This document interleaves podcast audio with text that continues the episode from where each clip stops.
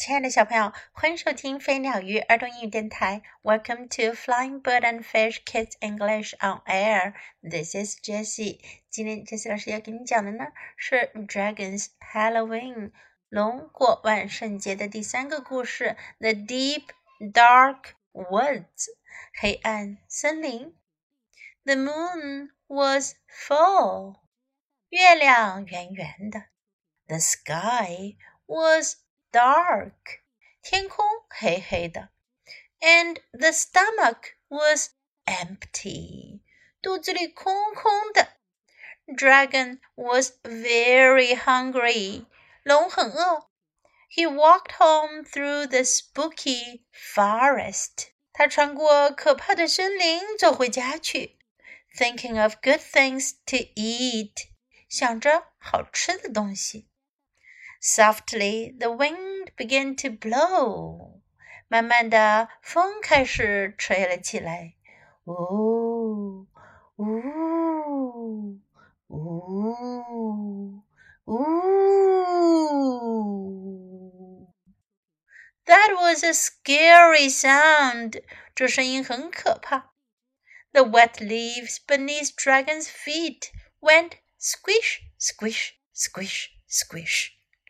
龙脚下湿湿的树叶发出了咯吱咯吱的声音。That was a scarier sound。这声音更可怕。When Dragon got further into the forest, he heard the scariest sound of all。当龙走到深深的森林中去的时候呀，他听到了最可怕的声音。Girl。Girl, girl. For a moment, everything was silent. 有那么一会儿，一切都那么安静。Then suddenly, girl, girl, girl.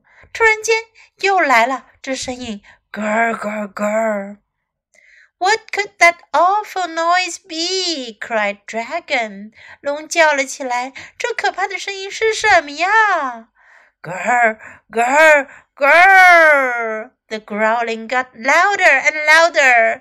这咆哮声越来越响亮了。Grr, grr, grr! Finally, Dragon jumped in the air. 最后，龙跳起在空中。Help me! He screamed. It is a monster! 他尖叫了起来。救命啊！是个怪物。High up in the treetops, a light flicked on. 在高高的树顶上亮起了一盏灯。What's going on down there? shouted a sleepy-eyed squirrel. 有一只睡眼惺忪的松鼠大喊道：“那下面干什么呢？”“I hear monster growling!” cried Dragon. 龙叫道：“我听到怪物在咆哮。” That's no monster! yelled the squirrel. That's your stomach. 松鼠叫喊道：“那可不是什么怪物，那是你的肚子。” Now go home and get something to eat before you wake up the whole forest, cried the angry squirrel. 生气的松鼠大喊道：“现在你回家去吧，弄点东西吃，省得你把全森林的都吵醒了。” Dragon held his stomach. 龙捂住了肚子。It rumbled and growled. 肚子咕咕咕叫个不停。 he felt very silly. 他觉得自己真是傻傻的。All at once, the forest was dark again. 一下子，森林又黑暗了下来。But now, Dragon was too hungry to be afraid. 可是这时候呀，龙太饿了，根本感觉不到害怕。He ran and ran all the way home. 他使劲的跑啊跑啊，跑回了家。 when Dragon got home, he cooked up a giant Halloween feast. 当龙回到家，他做了一顿丰盛的万圣节晚餐。He made pumpkin pies, pumpkin soup, pumpkin bread, pumpkin pizzas and pumpkin ice cream sundaes。他做了南瓜馅饼、南瓜汤、南瓜面包、南瓜 披萨，还有南瓜冰淇淋圣地。Then dragon ate and ate and ate. 然后啊，龙吃了又吃，吃了又吃，until he was as round as a pumpkin，直到他吃的像个南瓜一样圆。在今天的故事中，我们可以学到很多有用的表达，来跟 Jess 老师一起练习。The moon was full，月亮圆了。 The moon was full。The sky was dark，天黑了。the sky was dark. Dragon was very hungry. 龙很饿。Dragon was very hungry. That was a scary sound. 那声音很可怕。That was a scary sound.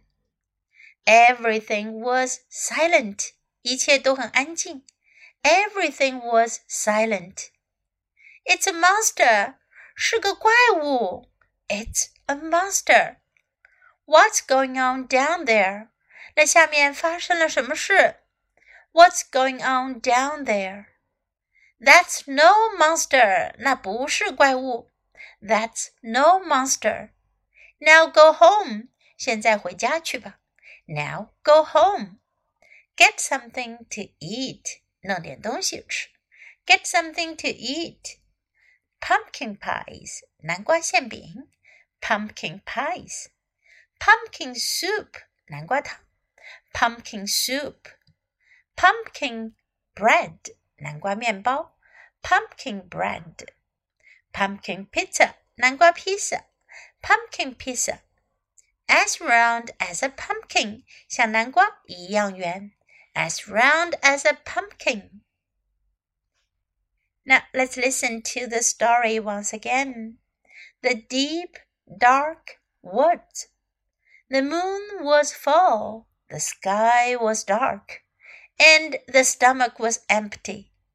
Dragon was very hungry.